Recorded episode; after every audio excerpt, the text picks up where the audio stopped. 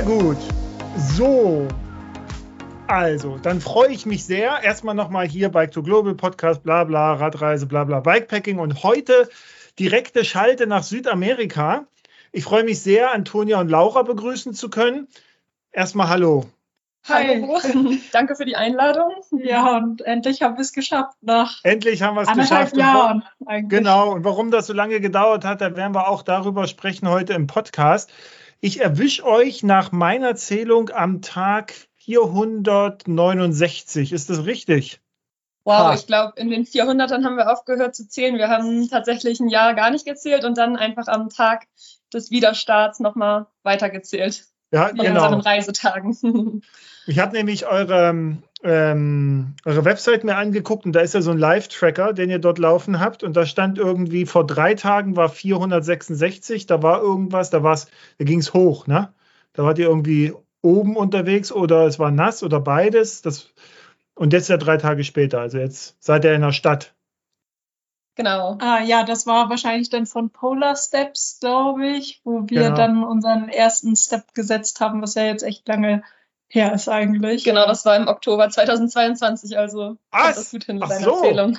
Gut, nee, dann müsst, dann müsst ihr jetzt ab der, okay, dann sind wir, dann sind wir ja schon fast bei 500 Tagen wahrscheinlich, ne, die ihr jetzt insgesamt auf dieser Tour unterwegs seid, oder? Ja, wenn man die Pause nicht rausrechnet, dann könnte das hinkommen, ja. Ja, genau. Also Pause deshalb, sagen wir gleich äh, äh vorab und dann machen wir erstmal nochmal kurze, kurze Sache zu, zu euch. Ähm, äh, es gab einen Unfall zwischendurch, deswegen musstet ihr kurz, unter, kurz unterbrechen. Ihr musstet unterbrechen und jetzt seid ihr wieder zurück und äh, weiter geht's. Und dann ignoriere ich einfach mal diese Polar Steps Seite, weil ich dachte, ah, ich bin total up to date. Äh, aber ihr seid in Peru jetzt gerade oder wo steckt ihr? Genau, wir sind jetzt seit äh, fünf Tagen, glaube ich, knapp einer Woche in Peru, in Arequipa, okay. also noch ziemlich im Süden, ja. Okay, okay. Ähm, gut, also bevor wir reinstarten und ihr erzählt, was ihr da eigentlich macht und warum und wieso und wie ihr auf die Ideen gekommen seid, stellt euch erstmal kurz vor und äh, sagt auch gleich mal, wie ihr zu diesem Radfahren gekommen seid. Vor allen Dingen, weil ihr ja Ihr seid eine Ausdauersportbegeisterte WG, mehr weiß ich nicht. Also Antonia, vielleicht machst du den Anfang und dann Laura. Ja, genau. Also ich bin Antonia, ich bin 26 Jahre alt. Ich komme gebürtig aus der Nähe von Lüneburg und habe in Göttingen 2016 angefangen, Geografie zu studieren. Und genau, da haben wir uns auch kennengelernt. Ähm, ja. Genau, ich bin Laura. Ich bin 27 Jahre alt und komme aus Buchholz in der Nordheide. Yeah. Und Genau, bin dann eben auch nach Göttingen gegangen zum Studium. Ich habe Geografie und Englisch auf Lehramt studiert und genau die Geografie hat uns so ein bisschen verbunden und ist vielleicht jetzt auch so ein Teil der Leidenschaft, die wir teilen am Reisen. Ähm, genau, und das Fahrradfahren, ich glaube, das hat sich ja vielleicht ein bisschen unterschiedlich, aber doch auch parallel bei uns ergeben, weil wir eben auch ja befreundet sind und zusammen gelebt haben, Vielleicht eine lustige Geschichte dazu. Ich genau bin ja aus der Heide, da ist es ein bisschen hügeliger für Norddeutschland. Und ich musste ja immer mit dem Fahrrad zur Schule fahren früher, so fünf Kilometer. Und ich habe es wahnsinnig gehasst und hatte so echt gar keine Lust auf Fahrradfahren eine ganze Zeit lang. Bin dann sogar mit dem Auto irgendwann zur Schule gefahren. Schande für die Distanz. Und in Göttingen hat sich das dann so ein bisschen ergeben, dass Fahrradfahren da zum Alltag dazugehört, Studiestadt. Ähm, und da fand ich das dann auch gar nicht mehr so schlimm. Ähm, und ich glaube, Toni hat dann aber zuerst angefangen. So. Ja, also es war so, ich hatte so eine alte Stadtgurke, die war irgendwann hinüber und Fahrradfahren war okay für mich. Und dann habe ich mir mal so ein, in Anführungszeichen, besseres Mountainbike geholt. Und das war dann cool. So mit einem besseren Rad macht Radfahren eigentlich richtig Spaß. Und dann ging es immer weiter. Laura hatte sich dann auch ein Mountainbike irgendwann zugelegt. Das war, glaube ich, ähnlich dann. Altes Rad geht irgendwann kaputt.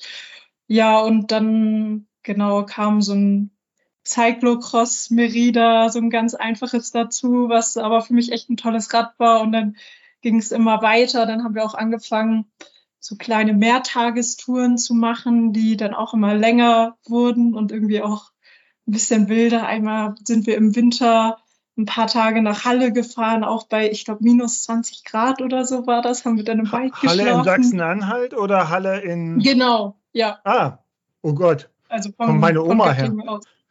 Ah, ja, sehr gut. Halle an der Saale. Ja, und so hat sich das dann über die Zeit eigentlich immer mehr entwickelt, kann man sagen.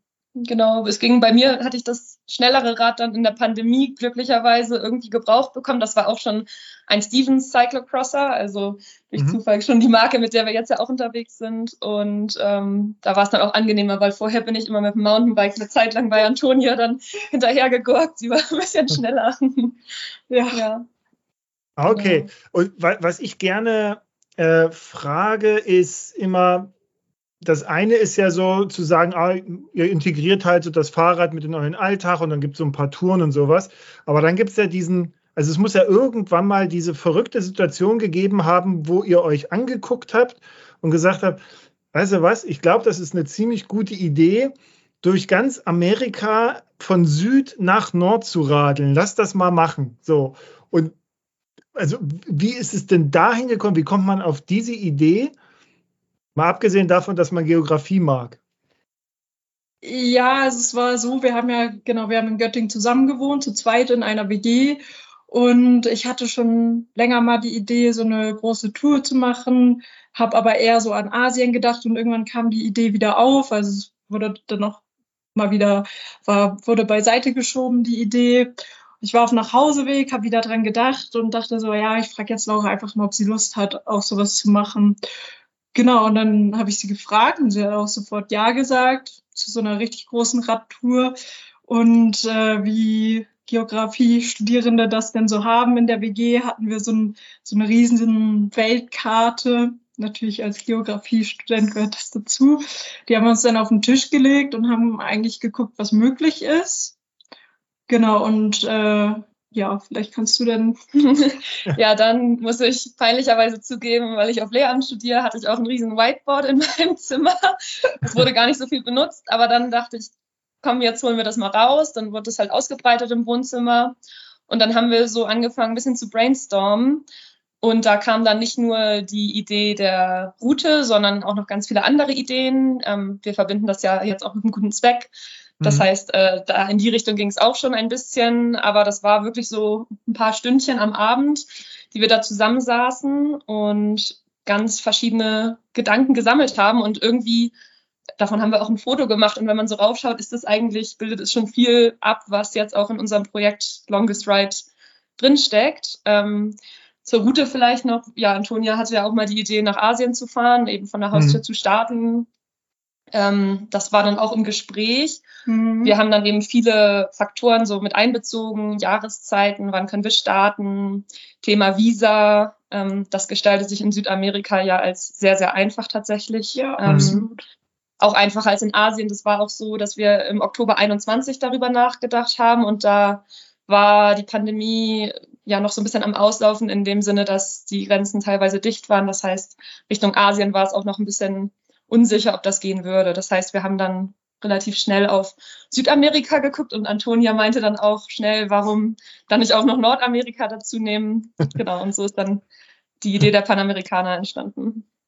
Ich habe gelesen, äh, Laura, dass du 90 Prozent der Planung machst und Antonia 10 Prozent äh, Inspiration beiträgt. Also du hast dich auch um die, dann um die genaue Route so ein bisschen gekümmert und, und wie, wie hast du das, also habt ihr das nur grob geplant, so nach dem Motto, lass mal in Ushuaia anfangen, weil es halt Süden und wo endet ihr eigentlich da oben planmäßig? Also erstmal ist es vielleicht ein bisschen übertrieben und unfair zu sagen, dass ich 90 Prozent der Planung übernehme. Das steht auf der ähm. Website, das muss stimmen. Genau, genau. Nein, das haben wir so ähm, ein bisschen ironischerweise dargestellt, weil es tatsächlich so ist, dass Antonia eher ein bisschen ja die kreativen Gedanken einbringt oder mit solchen Ideen eben ja auftaucht und ja, vielleicht bin ich auch ein bisschen spontaner, sagen wir es mal so. Was auch voll gut ist. Ich glaube, wir ergänzen uns da sehr gut. Und ähm, genau, ich bin aber gern so ein Listentyp und schaue mir viel vorher an. Ähm, ja, gucke dann Dokus und YouTube und höre mir Podcasts an. Und mhm. ich glaube, genau die Routenplanung letztlich haben wir noch gar nicht so sehr im Detail vorher gemacht. Also da können wir ja später vielleicht auch noch zu sagen, wie wir das dann auch während der Reise machen. Aber tatsächlich ist das meiste jetzt auch während der Reise entstanden. Aber so grob im Kopf ähm, war eben die Panamerikaner als Inspiration da. Ja, es hat mhm. sich auch gezeigt, dass es echt äh, teilweise auch von Nachteil ist, alles bis ins Detail zu planen, weil es eh oft nicht hinhaut. Du hast ja auch viele Reisen gemacht. Ich glaube, du kennst das mhm. ganz gut ja. selber, dass man dann doch noch umdisponiert und ja. sich für eine andere Route zum Beispiel entscheidet oder so. Ja. Ähm, als ihr das dann so für euch festgelegt habt, gab es da einen Moment, wo ihr auch vor eurer eigenen Courage dann so erschrocken seid? Also das eine ist natürlich so in der Euphorie des Plans, so okay, komm.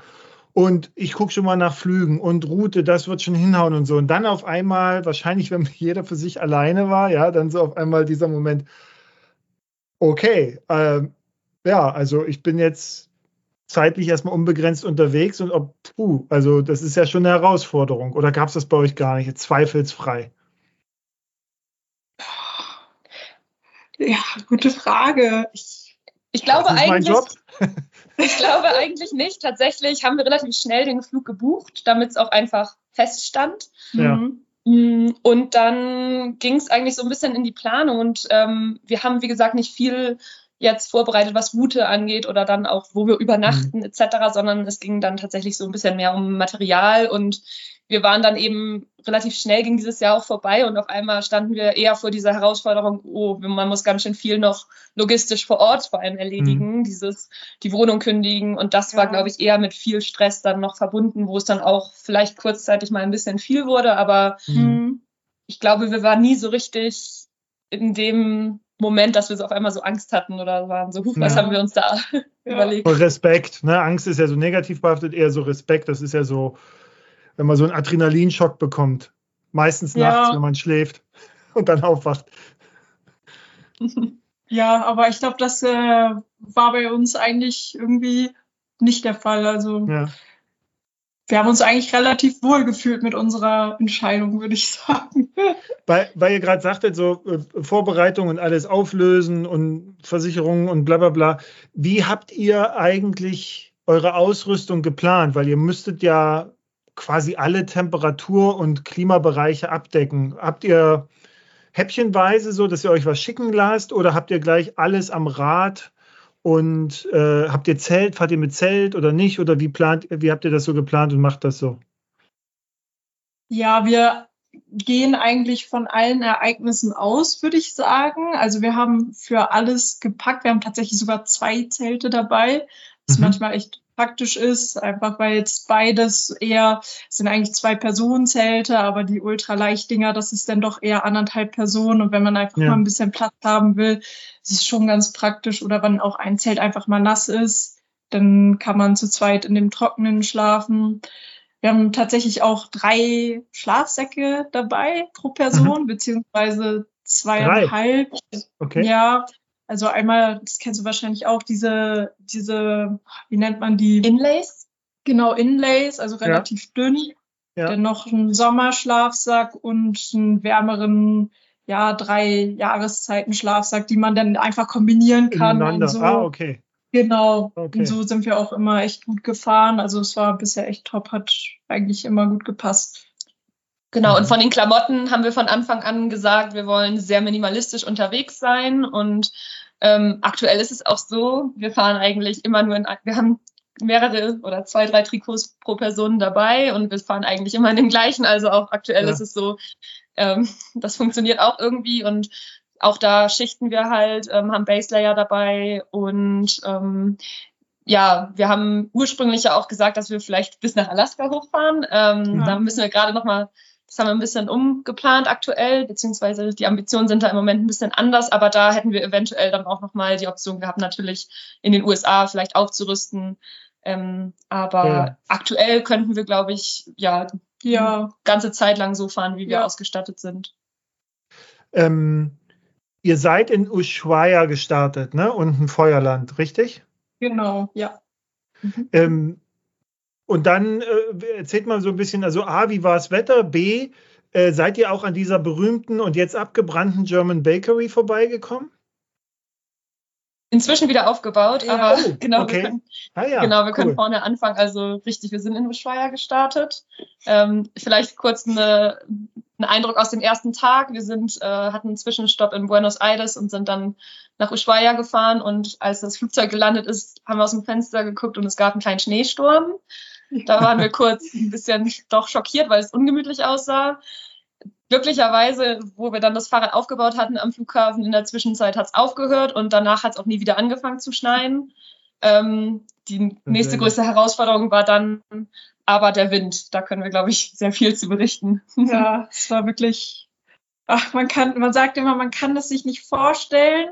Wenn man sowas plant, dann weiß man, dass der Wind schlimm ist da unten, aber man ist trotzdem überrascht, dass es denn doch so schlimm ist. Also mhm. irgendwie, man kann sich vorbereiten, aber irgendwie auch nicht.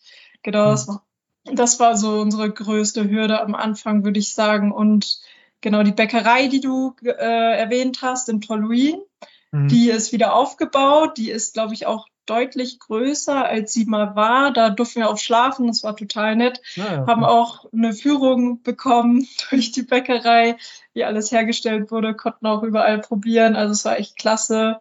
Genau, die gibt es noch und die Bäckerei nimmt weiterhin Radreisende auf. Mhm. Ja. Äh, wie seid ihr bei dem Wind? Ne? Also es gibt ja immer so die, die, die große Frage ist Nord-Süd oder Süd-Nord fahren. So, ihr habt euch jetzt von Süd-Nord so, äh, weiß nicht, da kriegt man doch, glaube ich, mehr Wind mit direkt, ne? Also der gegen einen steht. Oder war das zu der Jahreszeit noch anders? Und B, wie habt ihr es gemacht? Habt ihr euch dann einfach gegenseitig immer fünf Minuten, bis der eine Knülle war oder die eine Knülle war und dann Windschatten mhm. fahren, belgischer Kreise hoch oder? Gute Frage, gute Frage. Ja. Tatsächlich ähm, haben wir das relativ abhängig gemacht, wie es eben, wo, woher der Wind kam, wie du meintest. Wir hatten mhm. tendenziell eher Pech, äh, kam viel von vorne. Ähm, das wussten wir auch. Also die meisten Radreisenden sind uns begegnet, die eben von Nord nach Süd fahren, aber durch mhm. unsere Zeitplanung mussten wir eben so starten im Oktober im Süden und nicht in Alaska. Ähm, und teilweise haben wir so gemacht, verstecken, aber ab und zu bringt es, also bei den Böen, die da eben ja. herrschen, bringt es nicht. Und wenn der Wind dann auch noch von der Seite kommt. Was deutlich schlimmer ist übrigens als von ja. vorne. Also das waren echt mit Abstand die schlimmsten Tage. Da war es eigentlich eher weg, ne? Ja. ja, es war wichtig, einfach Abstand zu halten voneinander, weil man die Böen nicht vorhersehen kann. Plus, äh, wenn auch, äh, wenn wir an der Straße waren und ein LKW oder so vorbeigekommen ist, es gab Tage, da mussten wir jedes Mal anhalten, weil einen das sonst so umgehauen hätte und man ist so oder so zwischendurch immer von der Straße geschoben worden. Mhm. Von daher, ja, so sich gegenseitig unterstützen ging eher weniger, würde ich sagen, weil es einfach auch gefährlich war. Mental ja. musste man sich eher genau, unterstützen. Mental konnten wir uns super unterstützen. Also aus den schlimmen Situationen haben wir eigentlich immer das Beste gemacht, würde ich sagen. Ja, das war dann wieder ganz cool, aber ja, so körperlich, ja, Abstand war wichtiger, als sich da irgendwie hm. in den Windschatten zu begeben. Aber da seid ihr auch nicht viel vorangekommen, oder an solchen Tagen? Was, was kann man sich da so vorstellen, wenn man so mit 4 km/h, 300 Watt, 20 Stunden tritt? ich weiß gar nicht, was unser, unser kürzester Tag war. Vielleicht. Doch, doch, der kürzeste Tag war, da hatten wir gerade die Grenze überquert ähm, von Argentinien nach Chile und sind dann 24 Kilometer gefahren. Wir hatten dann Unterschlupf direkt gesucht in der Hütte beim Restaurantbesitzer, der dann aber irgendwie ja. nach einer halben Stunde leider in die Stadt fahren musste und uns quasi ausgesetzt hat in den Wind. Und dann sind wir noch in die nächste Schutzhütte gefahren und haben dann auch den Tag ja als beendet erklärt. Ähm, und da haben wir aber auch dann allein die fünf Kilometer von diesem Restaurant zur Hütte haben ja. wir bestimmt eine Stunde gebraucht. So war Mindestens, das. ja. Mhm. Ist da nachts eigentlich der Wind weniger oder? Weil es gibt ja immer so dann so neunmal kluge Tipps, so fahr doch nachts, wo man sich natürlich sagt, na ja, aber ich bin ja da hingekommen, weil ich das Land sehen möchte und wenn ich überall im Dunkeln fahre, dann ist ja nun auch sinnlos. Mhm. Ja, tendenziell ist der, Nacht, äh, der Wind nachts schon weniger, kann man sagen. Mhm. Ja. ja. Und okay. morgens geht's auch meistens noch. Ja. Wir sind oft dann auch früh aufgestanden, aber selbst morgens war der Wind schon so, dass er einen wirklich verprügelt hat teilweise. ähm, und mittags war es dann teilweise unmöglich. Also ja. Windradar guckt man sich dann immer an, aber der gibt es einfach nicht wieder irgendwie, was ja. dann doch oft in der Pampa mit der freien Ebene passiert. habt ihr eigentlich eine zeitliche Planung? Also habt ihr irgendwie einen festen Punkt, wo ihr sagt, ja, im Dezember 2035 müssen wir halt irgendwo sein? Und bis dahin ist fein oder wart ihr quasi durch den Gegenwind dann auch schon zeitlich ein bisschen unter Druck geraten? Oder ist das völlig wurscht und deswegen kann man mental entspannen und sagen, naja, ja, also als wir das erste Mal gestartet sind, sage ich jetzt mal so, da hatten wir uns ähm, Oktober, glaube ich, in den Kopf gesetzt, weil eben unser Ziel Alaska war. Mhm. Wir haben gesagt, ja, nach Oktober müssen wir nicht nach Alaska, da ist es eh schon, glaube ich, ziemlich ungemütlich, eher ab September schon. Das heißt, da hatten wir zeitlich ein bisschen Stress, in Anführungszeichen, den wir uns ah, okay. natürlich selber gemacht haben. Aber genau, die Ambition war eben schön durchzustrampeln, sodass wir möglichst September, Oktober im Norden ankommen. Also ein Jahr später. Wir sind im Oktober genau. gestartet, 22 und wollten dann 23 ankommen. Ja. ja. Ähm, Na gut, in, wir haben, glaube ich, relativ schnell ge gemerkt, dass man das Ankämpfen nichts bringt. Und in Patagonien gibt es auch das Sprichwort auf Spanisch, wer sich äh, beeilt, verliert Zeit. Und das haben wir ja. irgendwie dann auch nach einer Weile gelernt. Ja. Apropos, äh, sprecht ihr Spanisch? Ja, Laura Fließen, die hat ja auch schon ein Jahr in Kolumbien nach der Schule ah. gelebt, wohnt. Genau, ich habe einen Freiwilligendienst gemacht bei einer Gastfamilie ah. und das war. Ah, meine Schwester auch hat in der Schule, in der Schule in Kolumbien gearbeitet. Da. Mhm. Ah, okay, das ist ja cool. Ne? Dann kannst du ja, Antonia, kannst du ja immer sagen, hier, Laura, ich mach mal bitte. Ist ja auch entspannend. ja, ne? es, es ist tatsächlich von Vor- und Nachteil. Also ja, ich würde sagen, ich lerne ein bisschen verstehen, geht ganz gut. Also ich würde sagen, ich verstehe eigentlich fast immer, worum es geht und worüber so geredet wird. Ähm, oh. Sorry. Jetzt kommt jemand, jetzt kommt jemand rein. Unterkunft rein. ja. ähm, genau, aber das Sprechen ist natürlich deutlich einfacher, wenn hm. Laura einfach schnell was klärt, statt wie wenn ich mir da irgendwie was abstamme, was ja ein bisschen faul macht, muss man ganz klar sagen, aber ist natürlich ich auch hilfreich, das. wenn eine Person ich, ich liebe das. Ich bin früher mit, mit, als ich meine ersten Radtouren gemacht habe mit Stefan, da kannte ich noch, also mein Englisch war, sagen wir mal, mehr als rudimentär und Stefan konnte schon immer ein bisschen besser Englisch sprechen. Und dann habe ich ihn machen lassen. Das ist so entspannt, ne, wenn man so den Kopf abschalten kann, sondern ja, ja, ist alles klar. Und dann heißt irgendwann, ja, komm rein, kostet 10 irgendwas. So. man muss das halt nicht verhandeln. Und manchmal ist es auch gut, dass man jetzt nicht noch da rein muss und das erstmal machen muss und reden muss und so. Das finde ich immer ganz gut.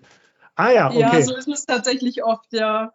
Ja, und mir hingegen macht es, glaube ich, sogar Spaß. Also da sind wir auch so, dass ja. ich, glaube ich, damit auch weniger ein Problem habe. Und manchmal sagt Antonia, ach, sag doch einfach, dass du kein Spanisch sprichst, weil oft ist es so, dass man auch irgendwie los möchte und so. Und da wäre es manchmal echt schlauer, einfach zu sagen, so, sorry, ich verstehe nicht. Aber es ist ja auch oft sehr nett. Äh, Nix comprende, genau.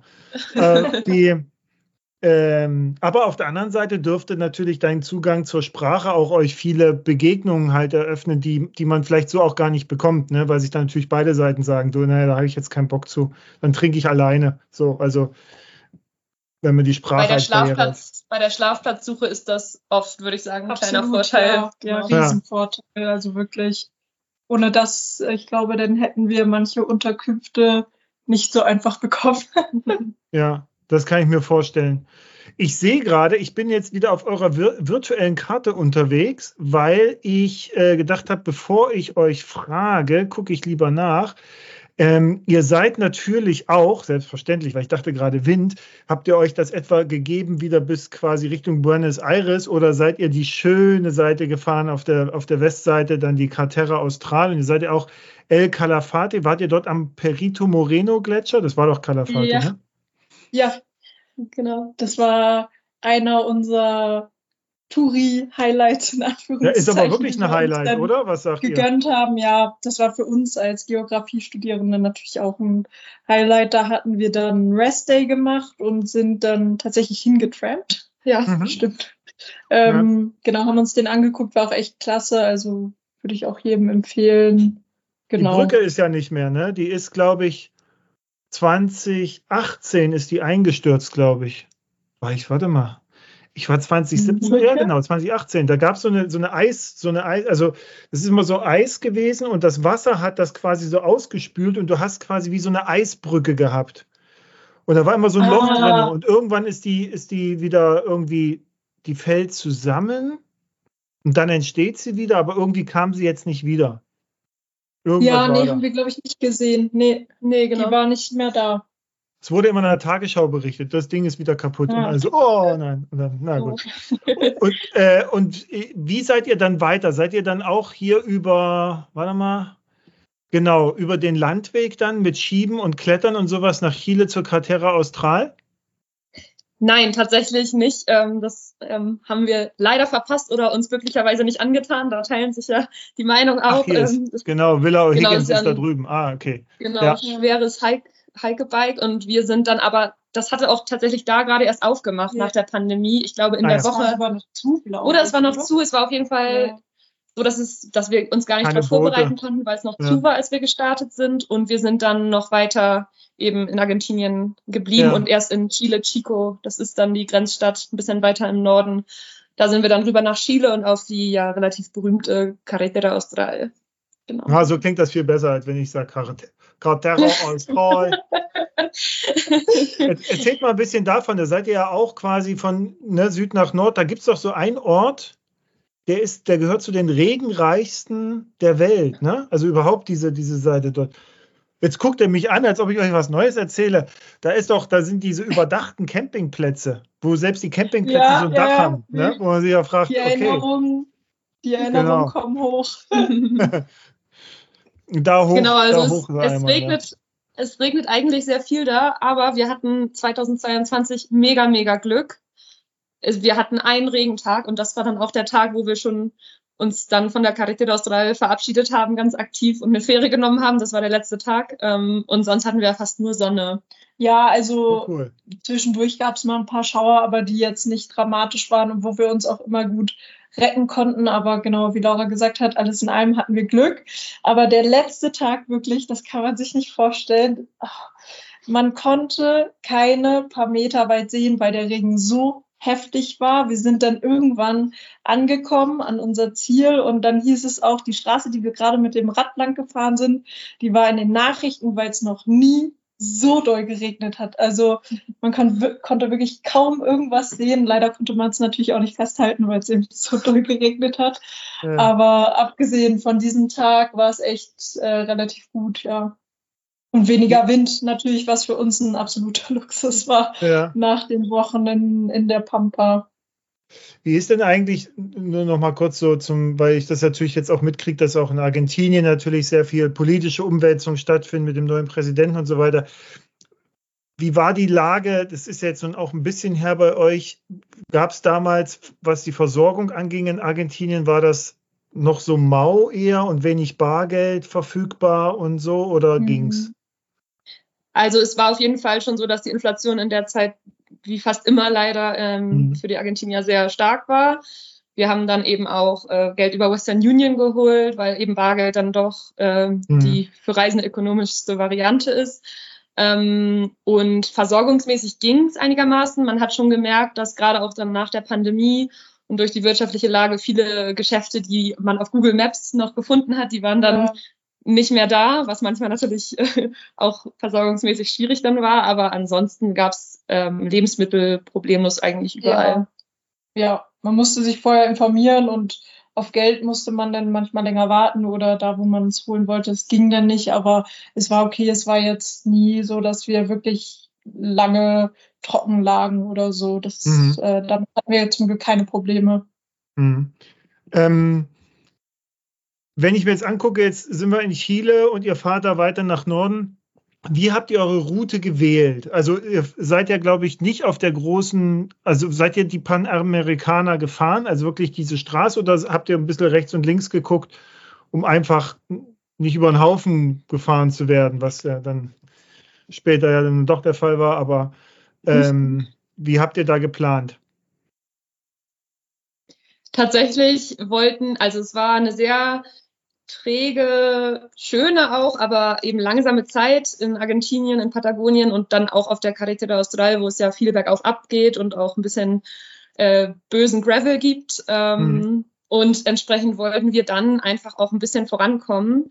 Ja. Und haben uns dann für die berühmte Ruta Cinco im ja. Süden von Chile, das ist die Autobahn, die einmal bis nach Santiago führt, für die haben wir uns dann entschieden. Und eigentlich überraschenderweise ist es nicht für jeden was, aber wir hatten eine wahnsinnig gute Zeit auf der Autobahn. Ja, es war tatsächlich ein, eines unserer Highlights irgendwie, auch wenn es sich komisch anhört, aber ich glaube, wir haben einfach genossen erstmal natürlich, dass es vorangeht. Wir konnten wirklich jeden Tag über 100 Kilometer sind wir, glaube ich, gefahren, mhm. ähm, was vorher unvorstellbar war aufgrund der Witterungsbedingungen, Höhe, Wind etc.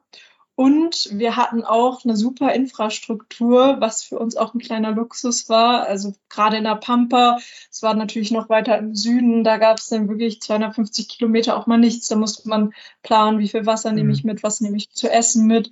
Und da war es so, es gab alle 50 Kilometer eine Tankstelle, du konntest da einfach dein Wasser auffüllen, da waren überall Wasserspender. Solche Sachen, die haben uns einfach den Alltag ein bisschen erleichtert und das Wetter war super. Die Leute waren auch echt absolut freundlich. Wir haben tolle Begegnungen gehabt. Wir haben auch wieder nette Unterkünfte gehabt, Leute, die uns bei sich haben schlafen lassen. Ja, eigentlich mhm. hat wir ziemlich ich, ich glaub, das Zeit da. Das ist auch so ein Satz, den man, den man in Deutschland nicht von Radfahrern hört. Auf der Autobahn, da hatten wir eine super Zeit. So, also. Ja, man kann, man kann sich nicht vorstellen und ich glaube auch, wenn man Leuten das empfehlen würde, ja, wenn ihr nach Südamerika fahrt, fahrt auf der Autobahn, mhm. das könnte niemand nachvollziehen, aber für uns war es irgendwie so toll, wir haben es echt genossen. Mhm. Ja. Es war halt eine Phase und irgendwann, klar, wenn man Richtung Santiago kommt, ist es dann im Süden auch doch ein bisschen zu hektisch mit LKWs und eben Stadtverkehr. Ja. Und da haben wir dann kurz vor Weihnachten einen kleinen Schlenker noch gemacht und dann war es auch tatsächlich nach so vielen Tagen auch ganz schön mal wieder ein bisschen was anderes zu sehen und ein bisschen ländlicher unterwegs zu sein. Und ja. dann haben wir eben Schlenker gemacht nach Santiago mhm. rein. Mhm. Ähm, das führt mich zu der Frage, die wurde auch gestellt ähm, äh, über Instagram, wie das grundsätzlich so mit der Sicherheit aussieht. Ne? Also ich meine, ich habe das irgendwo abgespeichert, ich weiß jetzt nicht, ob es Chile war oder Peru, dass da schon Ecken sind, wo man so ein bisschen aufpassen sollte, wenn man da mit dem Fahrrad oder alleine so als auch Backpacker-mäßig unterwegs ist. Habt ihr euch jemals unsicher gefühlt so auf, auf diesem Weg bislang oder, oder wie sieht das aus? Also unsicher haben wir uns eigentlich nie gefühlt. Also ich zumindest nicht. Ich glaube, du auch nicht, oder? Ach, genau, bei vielleicht, Sicherheit weil du das Spanisch ja nicht verstanden hast. ja, ja, vielleicht. Ach, gucke mal, die rufen, das ist ja nett, das ist ja nett. ähm, ich glaube, mit Sicherheit wird ja oft assoziiert auch das Thema Kriminalität. Ich glaube, in mhm. dem Sinne haben wir uns eigentlich noch nicht wirklich unsicher gefühlt, weil wir uns auch immer relativ gut informieren bei mir persönlich, oder ich glaube, da hatten wir beide auch mal Situationen, wo wir uns ähm, von dem Verkehr tatsächlich nicht so sicher gefühlt haben. Aber das war erstaunlicherweise zum Beispiel nicht auf der chilenischen Autobahn, sondern mhm. eher dann in der Region, zum Beispiel in Nordargentinien haben wir einmal eine Strecke genommen. Ja, stimmt. Und genau, da gab es dann eben keinen asphaltierten Seitenstreifen und mhm. da sind die LKWs und vor allem Busse dann auch wirklich böse an einem vorbeigefahren. Und das war eher so ein Thema, wo, also ich fühle mich tendenziell eher von Verkehr bedroht als von ja. Menschen. Mhm. Ja, dem würde ich zustimmen. Also hier gibt es auch eine Frage, achten Autofahrer bzw. Lkw-Fahrer auf Fahrradfahrer und wie der Verkehr in Peru und Bolivien so ist? Äh, ja, also von Peru sind wir tatsächlich sehr positiv überrascht. Ich meine, wir sind auch äh, nur ein paar Tage erst hier, aber das haben uns wirklich alle Radreisende erzählt, die, denen wir so begegnet sind, dass Peru echt schlimm ist und dass man wirklich aufpassen muss und dass die Fahrer ganz furchtbar fahren, aber also dem können wir irgendwie überhaupt nicht zustimmen. Das haben wir nicht erlebt. Wir finden eher, dass die ähm, LKWs, Autofahrer, alle Verkehr, Verkehrsteilnehmer relativ respektvoll sind, die halten Abstand. Manchmal hat man sogar das Gefühl, sie würden eher in den Gegenverkehr fahren, als uns irgendwie zu nahe zu kommen. Das fand ich äh, in Bolivien deutlich schlimmer, ehrlich gesagt. Aber mhm. Bolivien war auch noch okay im Verhältnis. Da war Nord, äh, ja doch Nordargentinien das Schlimmste eigentlich. Es kommt aber ganz stark, glaube ich, auf die Straße drauf ja. an. Aber bis jetzt sind wir wahnsinnig positiv überrascht. Also hier in Peru geht es bisher gut. Mal gucken, wie es dann an der Küste wird. Genau, meistens, wenn es einen Seitenstreifen gibt, dann fühlt man sich schon relativ sicher, weil man eben ausweichen kann. Genau, aber grundsätzlich doch viel respektvoller als gedacht sind die Leute hier. Ja. Ich sehe gerade hier, ihr habt nach Santiago äh, ein, so einen Schlenker rüber gemacht Richtung Osten. Ne? Also das sieht so aus, als ob ihr über die Anden gefahren mhm. seid. Also richtig ja. hoch. Wie, wie weit oben wart ihr da so unterwegs? Ihr hattet doch mal, glaube ich, geschrieben, hier 4000 Meter und immer ein bisschen anstrengend oder so, hatte ich gelesen in einem Post.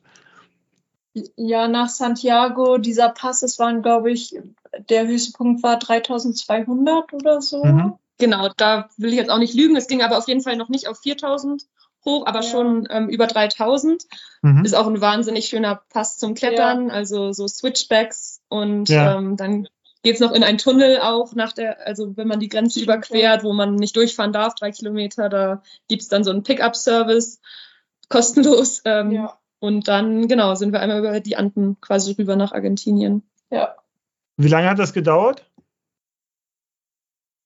Tag? Ja, zwei, zwei Tage. Ach ja, einmal. Ja. Ah ja, okay. Ah, ist okay.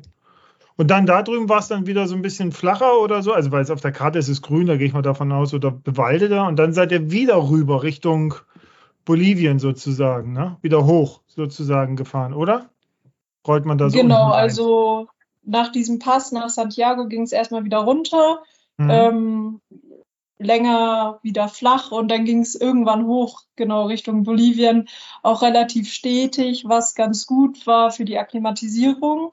Mhm. Also was Höhe anging, hatten wir da zu dem Zeitpunkt, klar, man merkt schon, es ist alles deutlich anstrengender, aber wir hatten jetzt nicht groß mit Kopfschmerzen etc. zu kämpfen. Das ja. war eben auch der Vorteil, dass man sich langsam bergauf bewegt. Ja. Ja, und ähm, habt ihr die Route eigentlich so, also gab es da irgendwelche so Punkte, wo ihr gesagt habt, ja, guck mal, da, da möchten wir gerne hin, das würden wir uns gerne angucken? Also sowas wie ne, Perito Moreno Gletscher, dass man sagt, gut, das ist jetzt mal, das wollen wir uns angucken.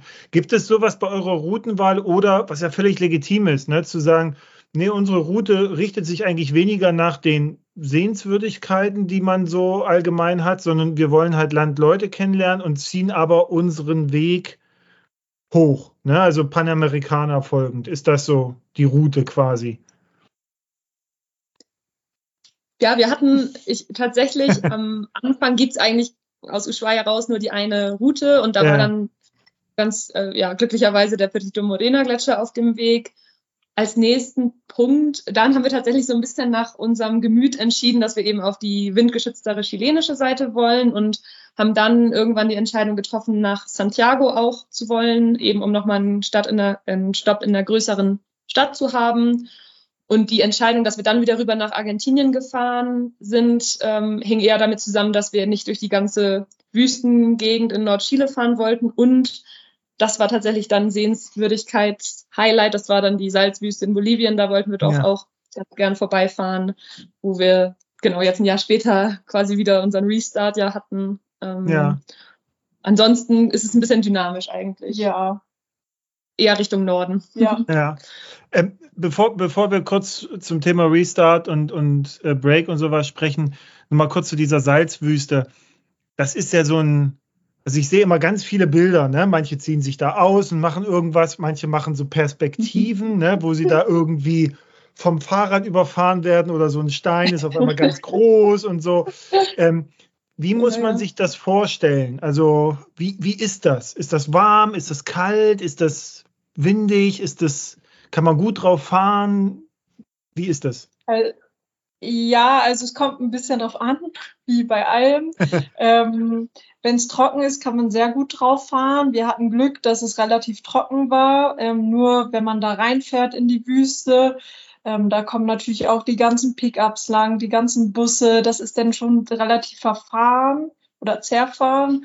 Und dann bilden sich so Pfützen und das ist dann schon sehr schwer mit dem Fahrrad da durchzufahren. Also am mhm. Anfang, um reinzukommen, mussten wir schon ein bisschen kämpfen. So und wenn man dann drin. Wie bitte?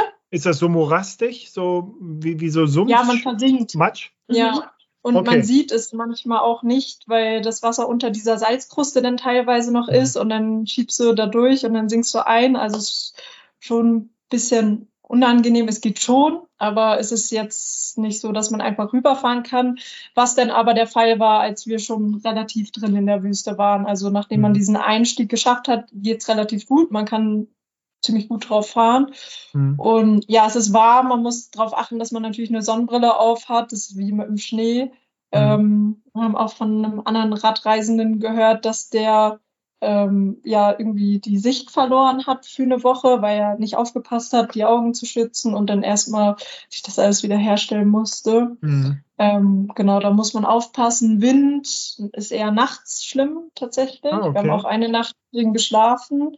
Ähm, da hatten wir aber zum Glück auch Glück. Also es war schon windig, aber nicht so, dass das Zelt uns komplett weggeflogen ist.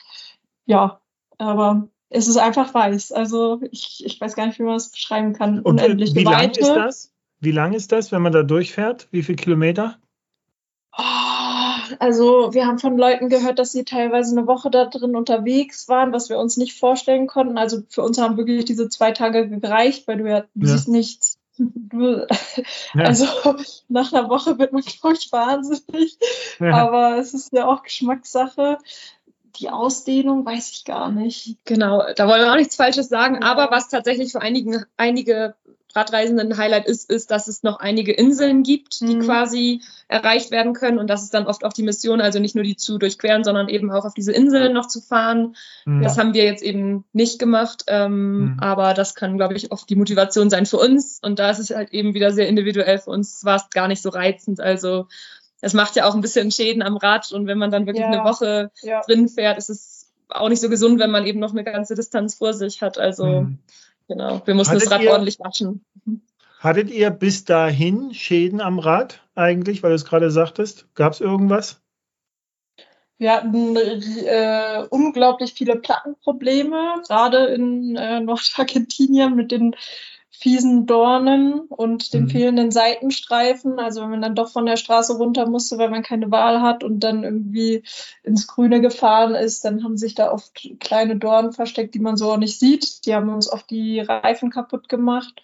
Und sonst eigentlich hatten wir nichts Einmal, hm. das war aber eigene Schuld, habe ich das Rad ein bisschen ungünstig hingestellt. Es war noch in Patagonien, der Wind hat es umgehauen und dann hat sich die Scheibe von der Scheibenbremse ein bisschen verbogen, aber es konnte man auch wieder gerade biegen. Also okay. überhaupt nichts Wildes. Nee, wir hatten echt Glück. Toi, toi, toi. Ja.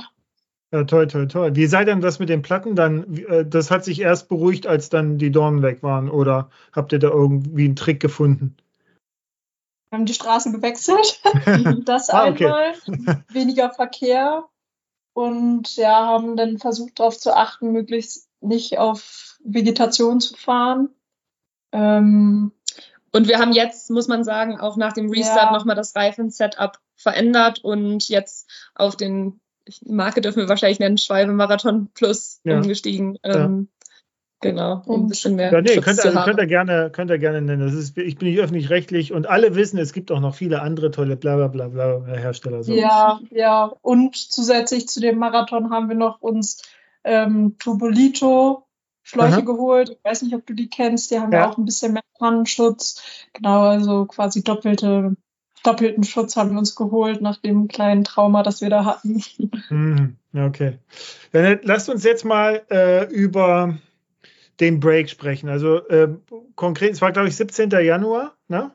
Mhm, genau. Ja, 2023. Ähm, ich weiß noch, weil ich, ich habe da in dem Zeitraum Geburtstag und, und hatte dann auf einmal diese, diese Story von euch gesehen und äh, also Antonia, Alles Gute nachträglich zum Geburtstag. Ja, danke.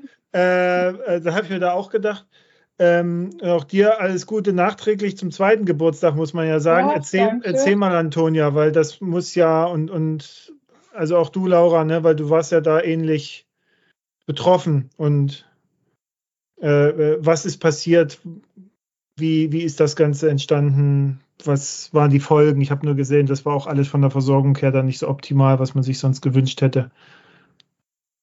Ja, also es war so, dass wir ein paar Tage in Bolivien waren. Ich glaube, ich weiß gar nicht, vier Tage oder so. Es war der vierte Tag.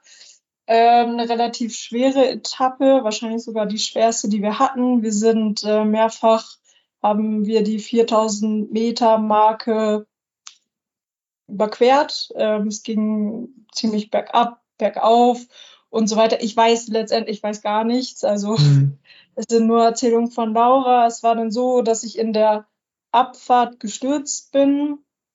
Ähm, es war eine relativ lange Abfahrt. Mit Gepäck hat man ja auch nochmal andere Geschwindigkeiten drauf. Es war eine Kurve, also entweder durch Schotter gestürzt oder verbremst oder letztendlich weiß man es nicht. Mhm. Genau, und habe mich dann da relativ schwer verletzt.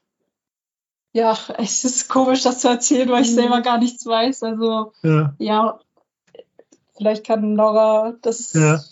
besser wiedergeben.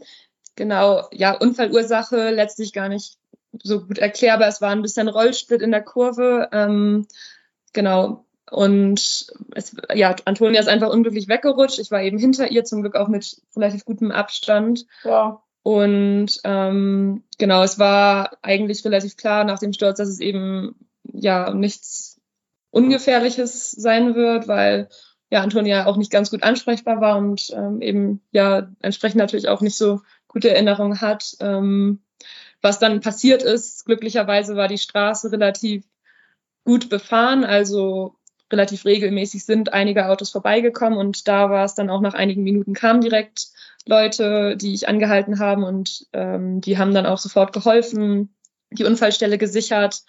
Ähm, also ich habe da wahnsinnige Unterstützung erhalten, beziehungsweise wir. Mhm. Ähm, die sind dann auch losgefahren, um schon mal einen Krankenwagen zu rufen. Ähm, parallel hatten wir auch einen ja, Garmin InReach und haben da eben mhm. Notruf ähm, auch gestartet oder ich habe den gestartet. Genau, und dann hat es circa eine halbe Stunde gedauert. Es kam aus dem Nachbardorf dann eine Krankenschwester und ähm, die hat uns dann auch schon geholfen, schmerzmittelmäßig. Mhm. Genau, also viele, viele Details, die man natürlich erklären, erzählen kann. Ähm, Im Grunde sind wir dann durch die Hilfe von einem jungen Paar, einem argentinischen, die haben uns dann mitgenommen in ihrem Pickup, um schon mal dem Krankenwagen entgegenzufahren und ähm, haben auch die Räder mitgenommen. Die waren in dem Moment natürlich unwichtig, aber es war einfach eine logistische Unterstützung. Ja. Auch Motorradreisen aus Brasilien waren dabei, die haben uns auch begleitet, bis wir im ersten kleinen Krankenhaus angekommen sind. Genau, und das war dann aber eben ein ganz, ganz kleines Gesundheitszentrum in einem mhm. kleinen Dorf, wo es eben einen Arzt gab und da fand dann erstmal die Erstversorgung statt, aber es war dann relativ klar, dass genau, wir in ein größeres Krankenhaus müssen und sind dann mit dem Krankenwagen nach Uyuni gefahren. Das ist mhm. eine etwas größere Stadt ähm, im Süden und da, wo auch die Salzwüste ja. ironischerweise ist. Ähm, und ja, das war ein öffentliches Krankenhaus. Das heißt, die Versorgung war auch noch überhaupt nicht optimal. Wir haben da eine Nacht verbracht ähm, und haben dann, oder ich habe dann die Entscheidung getroffen mit, muss ich sagen, wahnsinniger Hilfe von unseren Familien ähm, auch von unserem Warm Showers Host aus Chile, der sich auch ein bisschen auskennt, was das Gesundheitssystem anging. Und ähm, dann sind wir eben nach La Paz gefahren in, ähm, mit die beste Klinik, die wir ja, schon, eben zur Auswahl hatten. Ja, ja. Genau. also für Bolivien eine relativ gute Klinik, auch relativ groß, in Anführungszeichen. Genau. Und da wurde auch erst ja die schwerere Diagnose getroffen letztlich. Also Genau. Ich weiß nicht, ob du was sagen willst. Ja, also auch so vielleicht für Leute, die das interessiert oder es interessiert wahrscheinlich die Leute, was überhaupt passiert ist. Also ich habe auf beiden Seiten, also ich hatte natürlich einen Helm auf, muss man auch ganz klar sagen, ohne Helm wäre es nicht so gut ausgegangen. Ähm, auf beiden Seiten habe ich das Felsenbein gebrochen. Das ist eben Teil des Schädelknochens am Ohr, kann man sagen. Und genau, bei dem Aufprall ist auch, sind kleine Knöcherchen in meinem Ohr. Hammer und Ambus nennt sich das, zersplittert, mhm. haben Löcher in das Trommelfell gemacht, dadurch konnte ich auch nichts hören und eben auch, die Knochen weg waren. Ja, diese Fraktur am Felsenbein war relativ ungünstig, weil da der Gesichtsnerv lang geht. Zum Glück nur auf der einen Seite war es so doll, dass mein, meine eine, meine linke Gesichtshälfte vorübergehend, vorübergehend gelähmt war. Genau, und ja, noch so ein paar Sachen, Schlüsselbein gebrochen, was mhm. auch tatsächlich noch in Bolivien operiert wurde. Und so ein paar Kleinigkeiten, die aber mhm. ja, vielleicht nicht erwähnenswert sind. Ja, ja genau. Äh, hat das dann gegriffen? Also ich frage jetzt natürlich auch, auch ähm, deshalb nach, weil ich das so ein bisschen mitbekommen habe. Ähm, ihr seid ja, ihr habt ja eine Auslandskrankenversicherung gehabt, sicherlich auch Unfallversicherung und das scheint nicht so funktioniert zu haben. Ne? Das war für mich auch so ein bisschen die Erkenntnis, weil man mhm. denkt sich, ja, komm, wir kommen aus Deutschland, du hast ja eigentlich alles, ne? Und dann ist das vor Ort dann doch nicht so, dass sie dich richtig behandeln können oder ausfliegen können oder oder. Da hattet ihr ganz schön zu tun, ne? Und, und also ja, Laura, du hast ja also, auch viel gemacht. Genau, man, äh, man kann es auch beim Namen nennen. Also es war die Ergo-Versicherung mhm. und man muss ganz klar sagen, ähm, ja, man ist auf dem Papier gut abgesichert, also die Leistungen waren top, aber die Umsetzung ist natürlich katastrophal.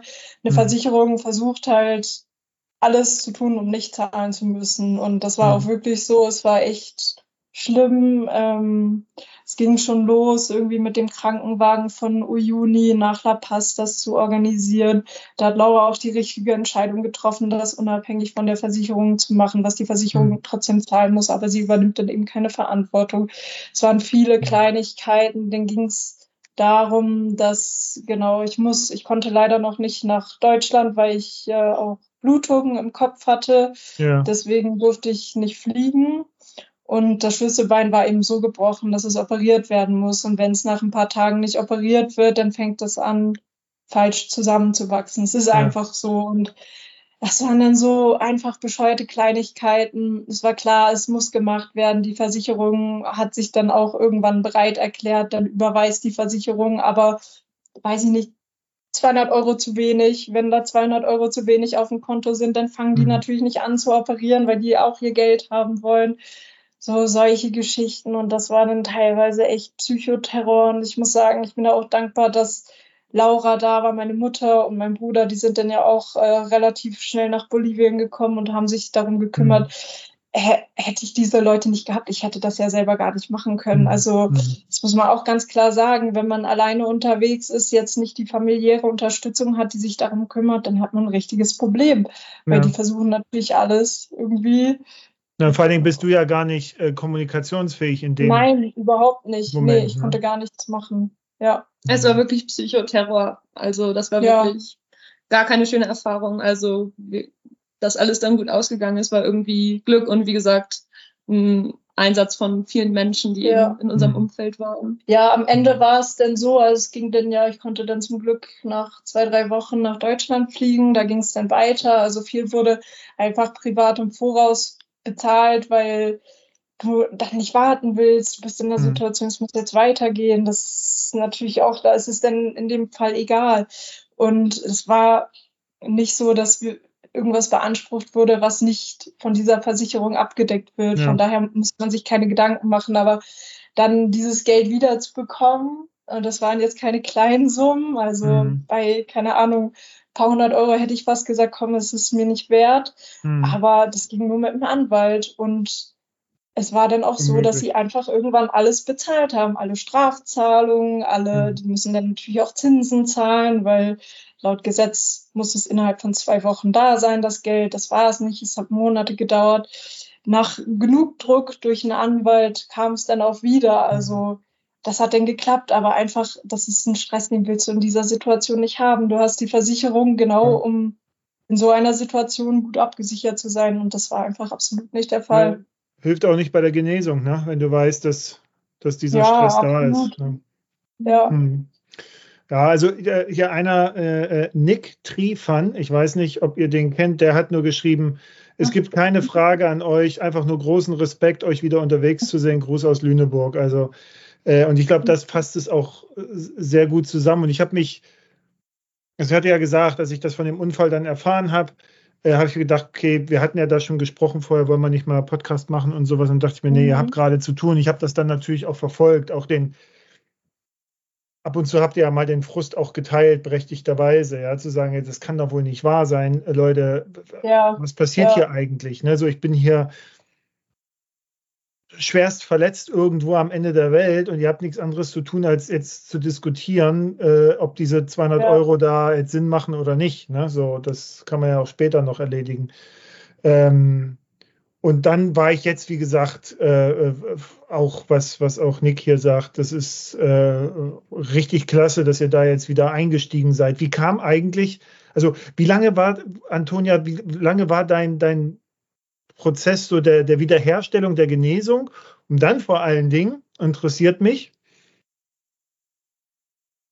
ihr seid ja schon verrückt, dann zu sagen, ne, so von den Außenstehenden, okay, gut, äh, na, dann lassen wir wieder zurückfliegen und weiter geht's. So, und äh, dann bist du ja quasi auch nochmal an der Stelle vorbeigekommen. So, das war ja, war ja quasi auch nochmal so ein Mental, wie sagt man, wie sagt man so schön auf Deutsch, ein Mental Hoch, Hochpunkt, ja. Ja. ähm, oh Gott, ja, es waren jetzt viele Fragen. Vielleicht zur ersten Frage, wie lange die Genesung gedauert hat. Ich würde sagen, schon das ganze Jahr. Also hm. ich war, glaube ich, insgesamt einen Monat knapp im Krankenhaus. Ich wurde dann in Deutschland ja auch noch operiert ähm, am Schädel und am Ohr. Es musste ja alles wieder hergestellt werden. Hm. Äh, vieles war in Bolivien auch noch gar nicht bekannt. Zum Beispiel das mit dem Ohr, dass er so hm.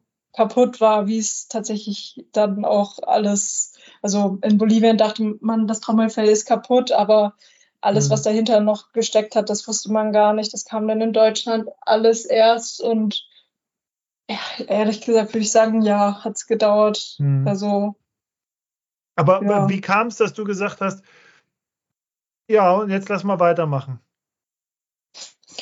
Also ehrlich gesagt hat Antonia, und das war für mich auch komplett absurd in der Situation, aber als es langsam ein bisschen bergauf ging, habe ich eine Nachricht irgendwann bekommen bei WhatsApp mitten in der Nacht, so, hey, wie soll es denn weitergehen?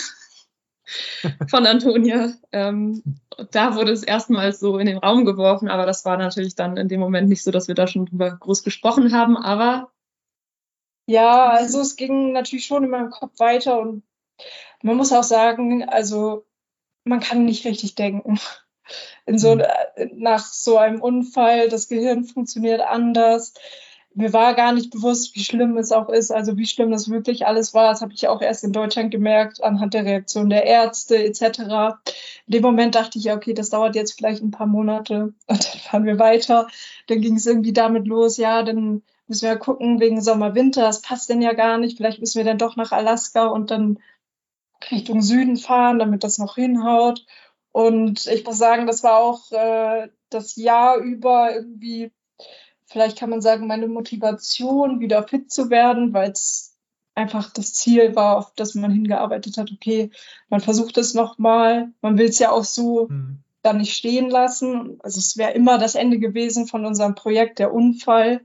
Mhm. Und ich glaube, das war wichtig, das dann nochmal anzugehen und genau zum Unfallort zurückzukehren, das war für mich, genau das habe ich, glaube ich, auch initiiert.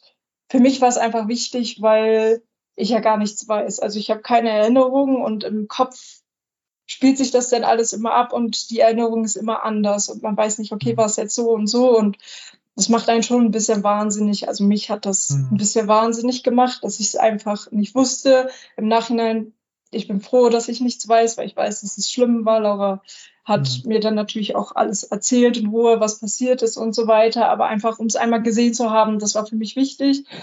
Und es war tatsächlich weniger spektakulär, als ich dachte. Es war, ich dachte, da gibt es dann vielleicht einen großen mentalen Zusammenbruch mhm. und so, wie man sich das denn so vorstellt. Das war überhaupt nicht so. Wir waren da, wir haben kurz irgendwie, weiß ich nicht, haben das einmal mit der Drohne überflogen und dann war es auch gut und dann konnte mhm. es weitergehen. Also Genau, mhm. das war schon wichtig, dass wir das denn von da noch gemacht haben. Ich habe jetzt ein Bild dazu im Kopf und kann mit der Sache auch relativ gut abschließen. Respekt, Respekt. Ich kann mir aber auch vorstellen, Laura, das war für dich auch Ausnahmesituation, ne? Also das alles dann so zu managen und dann da äh, Verantwortung auch zu übernehmen. Ne? Also das kommt ja noch hinzu. Es war, glaub, ja, es war, glaube ich, wirklich eine der schwersten Situationen und auch eine Situation, in der ich Entscheidungen treffen musste, wo ich echt richtig Bauchschmerzen hatte und in dem Moment funktioniert man halt eher wie so ein bisschen eine Maschine, aber mhm. es war schon echt hart im Nachhinein, aber irgendwie natürlich auf eine ganz andere Weise als für Antonia und ich glaube mhm. auch genau, die Zeit jetzt danach in dem Jahr, das ist irgendwie schwer nachvollziehbar für uns beide, wie es dann jetzt so in dem Prozess war. Aber ich bin froh, dass es, dass wir irgendwie trotzdem so immer in Kontakt bleiben konnten und auch der Prozess jetzt irgendwie uns wieder hierhin geführt hat. Und ja, es ist irgendwie teilweise, also ich glaube, es war irgendwie nötig für uns beide und ich finde es aber auch mutig von Antonia, dass sie ähm, das den Schritt wieder gewagt hat. Mhm. Halt Respekt auch meinerseits. Und jetzt seid ihr, wie viele Tage nach Restart seid ihr jetzt? Also wie viele Tage seid ihr jetzt schon wieder unterwegs und zweieinhalb Wochen, oder? Genau. Am Rad. Also getroffen haben wir uns am 5. Januar in La Paz und haben uns dann eine Woche oder fünf Tage oder so genommen, um alles zu organisieren, zu akklimatisieren, ähm, auch zu organisieren, in den mhm. Süden zu kommen. Man muss ja auch dazu sagen, es war mitten im Nirgendwo, das denn jemandem zu erklären. Kannst du uns bitte mit dem Auto mitten im Nichts aussetzen? Das, das, das war auch eine interessante Geschichte. Ähm, genau dafür haben wir uns genug Zeit genommen und sind jetzt seit, ich glaube, zweieinhalb Wochen wieder auf dem Rad unterwegs. Und ähm, alles wie vorher, Antonia, oder fährt so ein bisschen äh, noch die Unsicherheit mit? Wie ist das? Äh, ja, also ich würde nicht sagen, dass es wie vorher ist. Also einfach vom Körpergefühl her ist es schon anders, aber ich glaube, es ist nach so einem Unfall auch relativ normal. Die Dynamik mhm. zwischen uns ist, glaube ich, wie vorher. Also da hat sich nicht viel verändert ähm, auf Abfahrten. Genau, würde ich sagen, dass es so eine inoffizielle Regel in Anführungszeichen gibt, dass Laura vorfährt. Also ich fühle mich damit einfach besser, weil ich weiß, okay, da fährt jemand vor mir, ich fahre mhm. nicht zu schnell. Ähm, ich weiß, wie es vor mir aussieht. Genau, das ist das Einzige, was jetzt vielleicht ein bisschen anders ist. Und natürlich so fit, wie man damals war, ist man nicht, muss man auch ganz klar sagen. Aber es geht schon, also es geht deutlich besser, als ich dachte. Mhm. Äh, da hatte ich auch am Anfang viele Bedenken, aber genau, es ist schon relativ gut für das, was passiert ist, ja. Ja, Gott sei Dank. Richten wir mal den Blick in die Zukunft. Wie, wie geht das jetzt weiter? Also Peru, äh, da hangelt ihr euch noch so ein bisschen durch die Gegend. Was kommt als nächstes? Wie sieht eure Route ungefähr aus? Ihr hattet gesagt, Alaska doch nicht. Jetzt, wo, wie, wie geht ihr mit Mittelamerika um? Frag mal so auch aus, also für mich ist Mittelamerika mit so El Salvador und sowas eher geprägt als, naja, vielleicht nimmt man doch das Schiff. Aber ähm, wie, wie ist da eure Planung? Wie, wie sieht das jetzt aus? Und wie lange wollt ihr fahren? Also wann plant ihr so ungefähr dann im Nicht-Alaska zu sein? Mhm. Genau, also Alaska ist letztlich immer noch so das weiteste Ziel im Hinterkopf, wo man natürlich hinfahren kann. Ähm, wir sind aber auch kein Fan von Kälte, deshalb wäre es jetzt auch nicht so schlimm, wenn wir nicht mehr ankommen. Für uns ist es, glaube ich, einfach, oder Toni sagt immer so ein Bonus, jetzt ja. wieder unterwegs zu sein. Ähm, genau, es soll Richtung Norden weitergehen. Mhm. Ähm, wir haben grob noch jetzt einen Zeitraum von sieben, acht, neun Monaten. Hängt ein bisschen mit Budget jetzt auch zusammen. Mhm. Ähm, wir haben jetzt nicht mehr ganz so unbegrenzt Zeit wie im letzten Jahr, sondern haben auch einige Termine ja. in Deutschland. Mhm. Dann die wir ja, ab September, also da ist dann schon wahrscheinlich vorbei.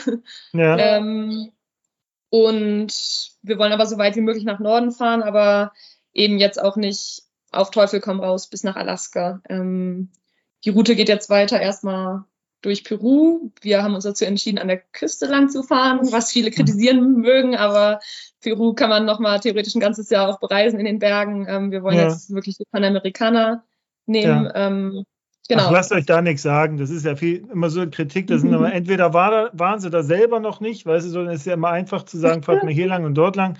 Ja. Äh, also von daher. Das genau, wird immer vor ja. Ort entschieden, also es ist völlig wurscht. Genau, und das behalten, behalten wir auch weiter so bei. Und Mittelamerika ähm, haben wir eigentlich relativ Gutes gehört, ähm, weil du mhm. gerade auch El Salvador, Honduras sehen vielleicht mhm. auch viele kritisch. Ähm, da haben wir uns natürlich auch schon ausgetauscht mit anderen Radreisen, die da dort relativ gute Erfahrungen gemacht haben. Aber das werden wir auch wieder so machen. Wir werden vor Ort gucken, wie es aussieht, ähm, uns dann nochmal mhm. erkundigen.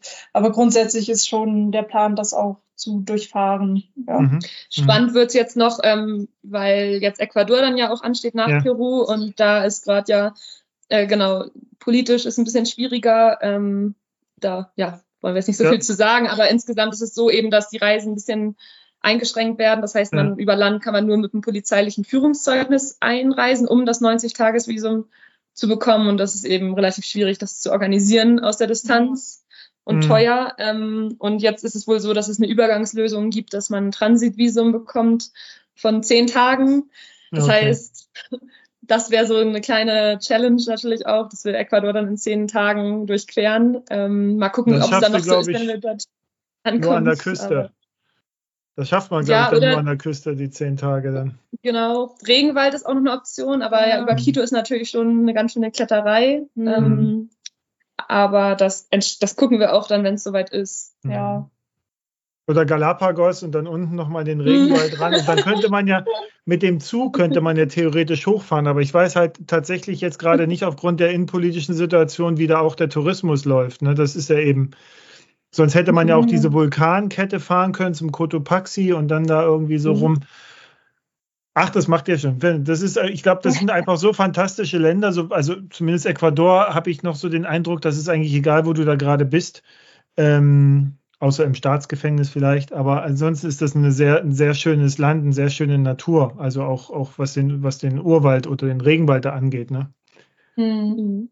Ja. Ach, beneidenswert. Und dann Kolumbien und dann Genau, und dann geht es ja über den Landweg nicht weiter. Also da ist mhm. ja der Darien Gap zwischen Panama und Kolumbien, quasi nur Regenwald. Das heißt, da gibt es die Möglichkeit zu fliegen oder ein Boot zu nehmen.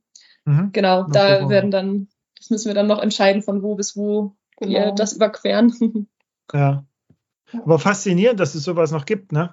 So, ein, so eine Barriere aus Natur, so wo die Leute halt, wo der Mensch gesagt hat, ja gut, da machen wir jetzt mal nichts durch. So. Ja, wobei da ja Menschen schon sind, aber genau die Kriminalität sehr hoch ist und mhm. da ja auch dieses Drogengebiet ist. Das heißt, mhm. äh, selbst wenn es gehen sollte, sollte man es vielleicht trotzdem nicht machen. Aber ja, ja. ja verhältnismäßig noch sehr unberührt, das kann man sagen. Ja. Ja, es ist tatsächlich jetzt alles in allem wirklich the longest ride, ne? Also. Ja. Das ist also in einem ganz anderen Sinne. Ja. Was wir dazu Klar. sagen müssen, mhm. vielleicht auch noch, ähm, für uns, dadurch, dass es jetzt nicht mehr Alaska, also für uns war es einmal, hatten wir dieses physische Ziel Alaska, aber wir hatten immer eben auch das Ziel, dass wir eben World Bicycle Relief äh, mhm. unterstützen mhm. wollen und das ist für uns auch während der Reise dynamisch gewachsen. Also wir haben so viel Support erfahren von unserer Community und auch bekannten Freunden, teilweise eben einigen Sponsoren auch, äh, die das unterstützen, die Kampagne. Und da wollen wir jetzt noch unser Spendenziel erreichen von knapp ja, 15.000 Euro. Also da sind ja, wir schon auf einem wahnsinnig guten Wege. Und das ist auch eine Riesenmotivation, halt ähm, immer weiterzufahren. Ja. Genau.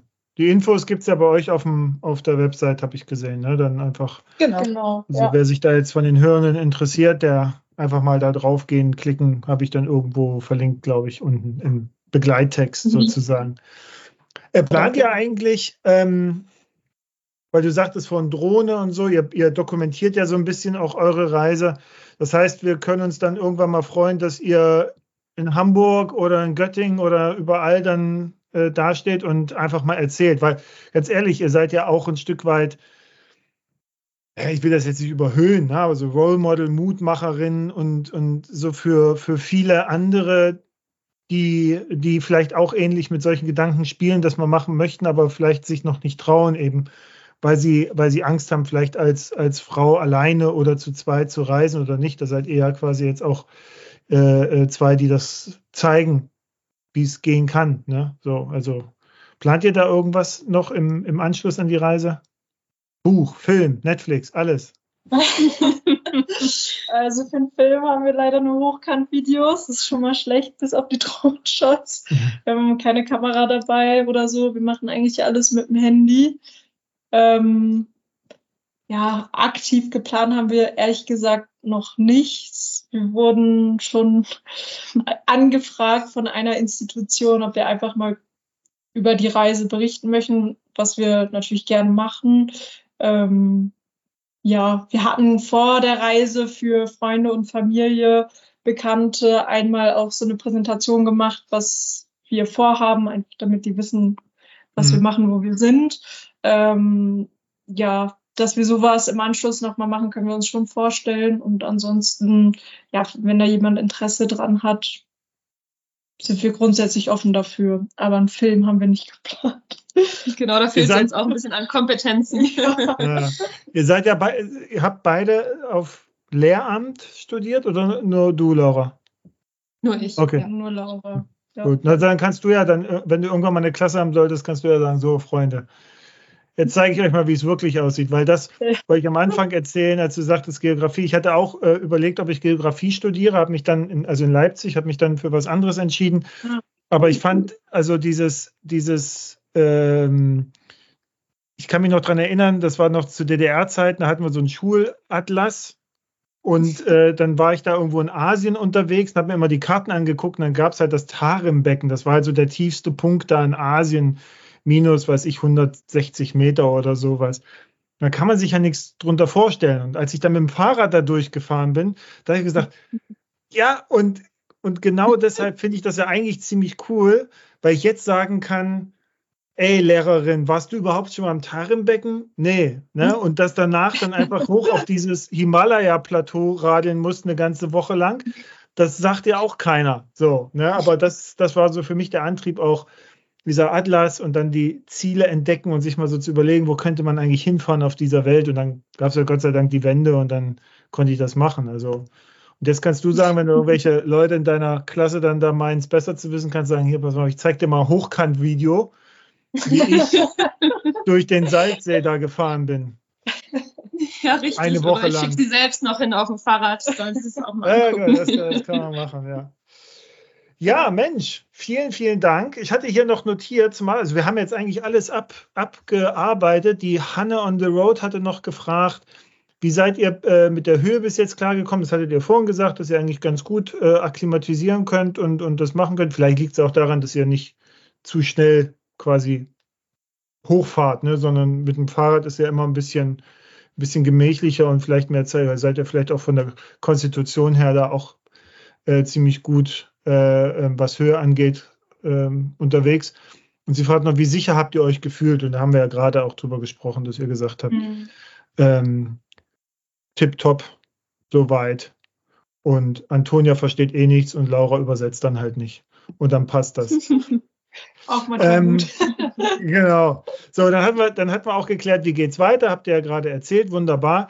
Gibt es jetzt von eurer Seite noch einen, ich nenne es immer so schön, ultimativen Tipp für das Reisen mit dem Fahrrad, einfach damit die Leute hier auch mal was mitnehmen, das praktisch ist. Jetzt ähm, ähm, gibt es sowas, äh, wo ihr sagt, das ist also nach den 359 Millionen Tagen on the road, das ist so eine Erkenntnis, die ich habe. Da haben wir gestern ein bisschen drüber Ja. geredet. Du hattest uns das ja schon geschickt, Genau. muss man sagen. Und ähm, tatsächlich ist es ja schwierig, jetzt so einen super Ja. praktischen Tipp zu geben. Aber letztlich, das hast du eben auch einmal erwähnt im Gespräch, haben wir festgestellt, dass äh, es nicht die richtige Art und Weise gibt, wie man eben durch ein Land reist. Beispiel jetzt Peru. Ähm, ich glaube, der Tipp ist es unsererseits einfach wirklich so zu fahren und das zu machen, wie es sich richtig anfühlt, wie man sich wohlfühlt. Ähm, und in diesem Beispiel ist es für uns eben jetzt die peruanische Küste, auch wenn wir dann Cusco Mhm. und Machu Picchu eben nicht sehen, aber wir haben eben irgendwie andere Prioritäten und ich glaube, auf jeder Radreise ist es so, dass die Bedürfnisse auch ganz individuell sind und deshalb, Mhm. ja, die eigene Planung nicht irgendwie auch zerreden lassen von anderen Menschen, sondern genau, Ja. Einfach machen.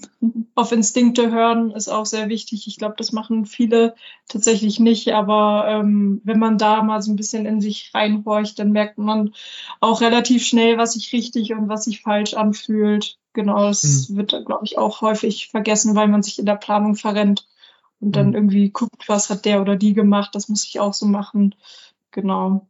Und eine Sache noch, falls man sowas plant, alle sagen ja immer einfach machen, das ist irgendwie einfach dahergesagt, aber wir würden eher sagen, einfach irgendwas buchen, dass man festen Termin hat. Bei uns war es zum Beispiel der Flug, den wir im Jahr vorher gebucht hatten und dann hatten wir was, worauf wir hinarbeiten konnten. Sonst hätte vielleicht irgendwer von uns gesagt nach einem halben Jahr, ah nee, ich mache jetzt doch das und das.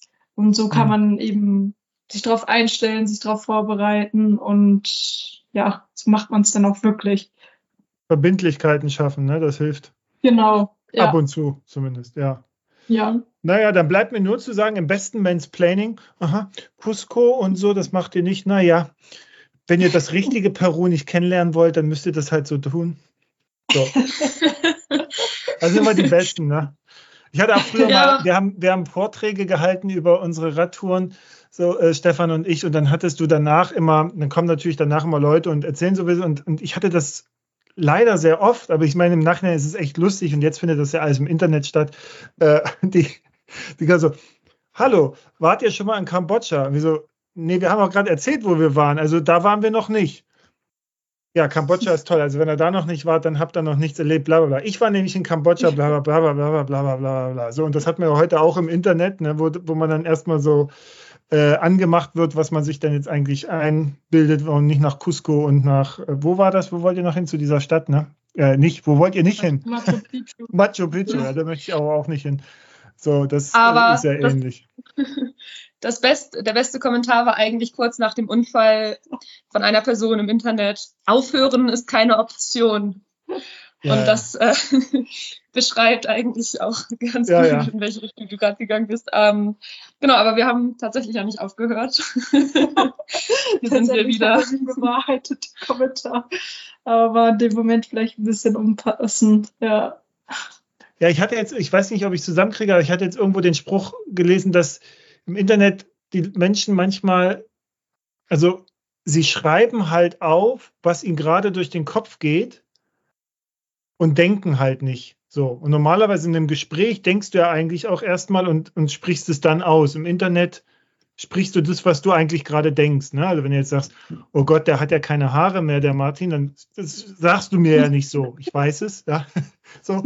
Aber im Internet schreibst du es ja rein. Was will denn der? Der hat ja gar keine Haare. Wo du denkst, was ist das für ein Kommentar? So, ne? also dieser, dieser Unterschied. Aber das ist müßig. Habt Spaß, ihr macht das genau richtig. Ich finde das großartig, deswegen wollte ich mich mit euch unterhalten, auch weil mich die Geschichte halt total interessiert hat. Und äh, ich kann mich dem nur anschließen. Jeder, jeder, wie er das für sich mag und für richtig empfindet. Es ist ein tolles Abenteuer. Ich finde es große Klasse. Ja, danke euch. Nein, danke dir für die Worte. Ja. Ähm, und wir ja, kriegen sonst auch echt wahnsinnig viel netten Support. Also das ja. muss man sagen. Das war echt wahnsinnig respektvoll von allen Menschen, die uns da unterstützt haben, auch im Internet. Ja, also genau. absolut. Auch ja, Leute, und alle, die, die jetzt haben. Ja. Genau, und alle, die jetzt neu von euch hören, dann, dann schickt gerne mal liebe Grüße und alles Mögliche zu euch beiden. Dann funktioniert das. Immer so ein bisschen Motivation zwischendurch ist ja auch gut. Und habt auf jeden Fall eine tolle Zeit. Das ist ja mega. Voll, ja. Ja, vielen Dank auch für das Gespräch und die Fragen. Ja. Gerne. Gerne. Dann sehen wir uns vielleicht in Deutschland bald bei unserem Hochkant-Vortrag. Ja, erstmal macht erstmal eure Tour und wer weiß, weißt du, dann kommt ihr wieder und dann sagt ihr euch, ja, ach, äh, la, lasst doch noch mal was anderes machen. So. Und es gibt ja so viele Geschichten, da Leute, die losgefahren sind, dann haben sie Blut geleckt, dann Chuck ist auf einmal eine Filmkamera da, Antonia, von der du noch nicht gewusst hast. Und so wie die Drohne sich jetzt offensichtlich reingeschlichen hat, das geht ratzi-fatzi und dann äh, äh, kommt die nächste Tour oder er sagt, nee, jetzt lass noch mal From Alaska with Love und dann startet ihr dort oben und fahrt runter, um noch den Anschluss zu finden und weiß ich was alles. Also ja, sag das niemals nie, das stimmt. Genau. Also dann sag ich mal Tschüss und vielen Dank. Danke, Auch herzlichen ja. Dank.